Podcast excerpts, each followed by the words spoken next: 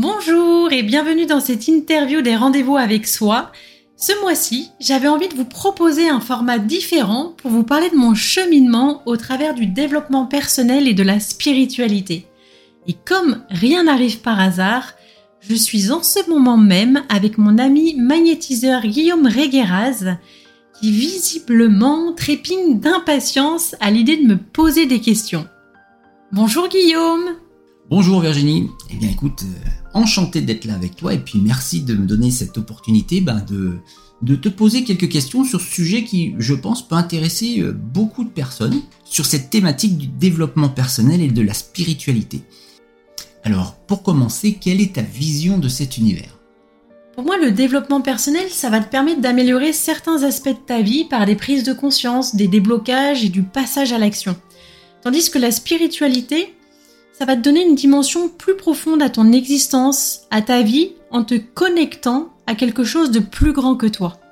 Ok, alors concrètement, qu'est-ce que cela t'a apporté Beaucoup de choses. Cela fait 7 ans maintenant que j'ai entrepris un travail personnel, car oui, il faut pas croire que des coachs ou des thérapeutes sont au-dessus des autres et n'ont pas de boulot à faire sur eux-mêmes. Bien au contraire, selon ma vision, tu ne peux pas accompagner des personnes si tu n'as pas fait un minimum de taf sur toi-même. Parce que sinon tu restes cantonné à de la théorie, tu n'intègres rien et tu ne peux pas apporter une transformation à l'autre. Alors si je devais retenir trois choses dans mon cheminement, la première, ça a été de me remettre dans ma responsabilité. Quand tu reprends ta responsabilité, tu sors de la posture de Calimero où tu ne fais que subir. Je me souviens encore très bien de cette époque où dès qu'il m'arrivait un truc, je me disais que j'étais un chat noir qui n'avait pas de chance et que c'était ainsi. Mais à aucun moment je me posais la question quelle était ma part de responsabilité dans mes choix et dans les situations que je vivais? Lorsque tu acceptes ta responsabilité, tu prends conscience que tu joues un rôle dans chaque expérience que tu vis. Ça signifie que lorsqu'une erreur est commise ou qu'un conflit survient, ta première réaction n'est plus d'accuser les autres, de trouver des excuses ou encore de tourner les faits à ton avantage, mais au contraire, de reconnaître rapidement qu'il y a un souci, d'identifier ton rôle là-dedans et d'agir en conséquence. La deuxième chose qui m'a énormément servi dans mon cheminement, c'est mon changement de regard sur la réalité et les épreuves que je traversais. Et je t'invite, si tu ne l'as pas encore fait, à écouter mon podcast du mois dernier qui parle de ce sujet car lorsque tu changes ta perception, tout autour de toi se transforme. Et pour finir, le travail de reconnexion à moi-même m'a permis de prendre conscience de mes besoins, de mes valeurs, de mes aptitudes, mais aussi de mes limites, de ce qui m'inspirait, de ce qui me faisait vibrer, de ce qui me rendait heureuse ou pas. Et on est alors beaucoup plus sûr de soi, plus ancré, plus solide dans nos choix et beaucoup moins influençable par la vie des autres lorsqu'on fait ce cheminement. Pour moi, vouloir mieux se connaître dans son fonctionnement, c'est avoir envie de s'améliorer de jour en jour. La connaissance de soi est une clé indispensable pour reprendre le pouvoir sur sa vie, lui donner du sens, se l'approprier pleinement, s'épanouir et trouver le chemin de l'alignement. C'est aussi une clé qui permet d'améliorer la relation de soi à soi, mais aussi la relation aux autres. C'est une manière aussi de ne plus subir les préjugés, les règles, les croyances, les systèmes de valeurs qui ne nous appartiennent pas. Et au contraire, d'apprendre à créer et à exprimer les nôtres. Merci Virginie pour ce partage des plus intéressants. Donc, si je peux me permettre que je reprenne les points clés de ton cheminement, on aurait la notion de responsabilité, le changement de regard et la reconnexion à soi. Alors, il y a quelque chose qui vient me titiller, bien évidemment, avec toutes les informations qu'on trouve sur Internet, les nombreux sites de développement personnel, de spiritualité et, tout autre, euh, quels seraient tes conseils pour quelqu'un qui désirait entreprendre un travail sur lui-même? Alors, mon conseil, ça serait d'être vigilant sur la variété et la quantité d'informations que tu peux trouver sur le net, car tu as vraiment à boire et à manger. Ben pourquoi? Plus il y en a, mieux c'est. Bah justement, c'est là où tu risques de te perdre, de t'éparpiller ou encore de t'engrammer des injonctions qui peuvent avoir des effets néfastes sur toi. Je vois des tas de gens aujourd'hui qui se perdent sur les réseaux sociaux à vivre une vie par procuration en ingurgitant une manne d'informations qui reste à un niveau mental mais à aucun moment ces personnes intègrent ce qu'ils lisent, ce qu'ils écoutent ou encore ce qu'ils apprennent. Si tu ne fais que consommer sans expérimenter, tu restes dans une posture passive de consommation qui ne t'apportera strictement rien, en dehors d'alimenter ton mental et ton ego. Maintenant, je vais te donner deux exemples concrets que l'information c'est bien, mais faut-il encore qu'elle te soit adaptée? Il y a quelques années, j'entendais dans le monde du développement personnel qu'il fallait impérativement que j'ai une routine matinale précise si je voulais réussir. Du coup, chaque matin, je tentais de m'appliquer cette routine, et n'y trouvant aucun sens, j'étais irrégulière dans ma pratique. Plus le temps passait, plus je perdais confiance en moi, en me disant que je n'étais pas foutu de le faire alors que d'autres y arrivaient. Les conséquences que cela a eu sur moi, autopression, dévalorisation de moi-même et démotivation. Un autre exemple, une cliente qui se stressait car elle n'arrivait pas à méditer tous les matins comme on lui avait demandé de faire.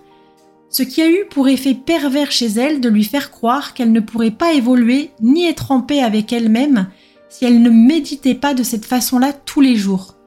Avec ces deux exemples, ce que je veux te partager, c'est qu'il n'y a pas une bonne façon de faire, ni une vérité, mais tu as besoin tout simplement de t'écouter en prenant ce qui résonne, ce qui te parle, ce qui te stimule et ce qui fonctionne pour toi et toi seul.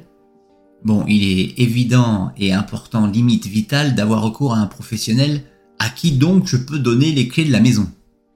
Alors oui, mais prudence. Un grand oui, car nous avons tous besoin d'aide pour avancer, cheminer et que se faire accompagner par un professionnel permet d'aller plus vite, plus loin, en toute sécurité, à condition de choisir la personne qui te correspond et saura te faire trouver tes propres ressources pour évoluer. Un accompagnement doit avant tout te permettre d'évoluer en toute autonomie, sans forme de dépendance à l'autre. Ne jamais remettre ta vie entre les mains d'une autre personne, encore une fois, seul toi est maître de tes décisions.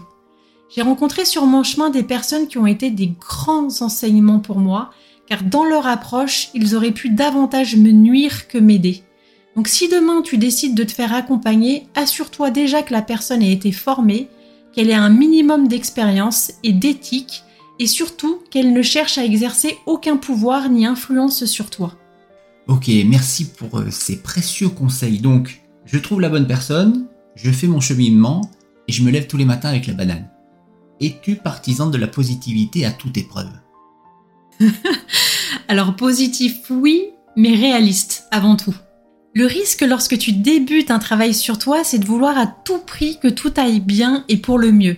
Grosse erreur, car la vie, ce n'est pas d'être toujours au top sans emmerde. Tu as le droit d'être fatigué, tu as le droit d'être triste, d'être en colère, de ne pas être bien c'est justement grâce au travail personnel que tu vas faire que tu vas changer ta façon d'accueillir et de réagir face aux différentes situations qui se présentent à toi, quelles qu'elles soient. L'objectif n'étant pas d'être toujours bien, mais plutôt comment tu avances et restes connecté à ce que tu es et veux vraiment malgré les tempêtes sur ton passage. Belle évolution en perspective, ça donne envie, mais est-ce que si j'évolue autant, je ne risque pas de me retrouver un peu tout seul ou avec uniquement des gens qui auront fait également ce travail sur eux-mêmes? Alors forcément, lorsque tu fais un travail sur toi-même, ton environnement extérieur évolue avec toi.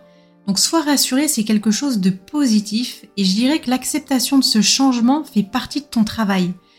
Tu te détaches naturellement des personnes qui n'ont plus leur place dans ta vie. Ok, Merci, donc ça c'est plutôt rassurant. Alors ça c'était la partie développement personnel avec ses bénéfices et ses dangers, mais je voulais revenir sur la spiritualité. En s'engageant sur ce chemin, n'y a-t-il pas un risque de se retrouver incompris par son entourage? Alors c'est une excellente question. Euh, selon moi, la spiritualité est avant tout personnelle et elle se vit de mille et une façons suivant chaque individu. Quelle que soit ta vision et ton approche de la spiritualité, c'est important de veiller à ne pas perdre pied avec la réalité. J'ai vu des gens se réfugier dans la spiritualité ou l'ésotérisme pour ne pas faire face à leurs problématiques et à leur vie. Car c'est plus facile de se construire un monde imaginaire que de se confronter à soi-même. Par exemple, un de mes fils rouges est de conserver un entourage éclectique pour me permettre de garder un spectre large dans ma vision du monde et de la réalité je peux autant côtoyer des gens connectés que cartésiens et de différents milieux sociaux. volontairement, je fais ce choix aujourd'hui pour ne pas m'enfermer dans un sectarisme qui me couperait d'une grande partie de la réalité. Et j'y trouve une certaine forme d'équilibre entre ma spiritualité et ma vie matérielle. Je crois profondément que nous sommes là avant tout pour vivre des expériences et grandir à travers. Après, tu auras toujours des gens qui te comprennent pas, mais j'ai envie de te dire, ça fait partie du jeu et qu'à partir du moment où en fait tu es à l'aise avec tes choix, c'est ce qui compte. Et si tu es ok et que tu es bien dans ta vie, le reste n'a pas d'importance. Merci Virginie pour toutes ces informations et de m'avoir permis d'y voir un peu plus clair dans cette nébuleuse de ce qu'est le développement personnel et la spiritualité. Alors, pour conclure, que souhaiterais-tu ajouter? Merci à toi Guillaume pour tes questions sur un sujet aussi important et vaste. J'espère que mes réponses auront pu t'éclairer et éclairer nos auditeurs. Pour ceux qui seraient intéressés et motivés d'entreprendre ce cheminement, vous pouvez me contacter sur mon site virginiepero.com. Je vous dis à très vite et c'était Virginie des rendez-vous avec soi.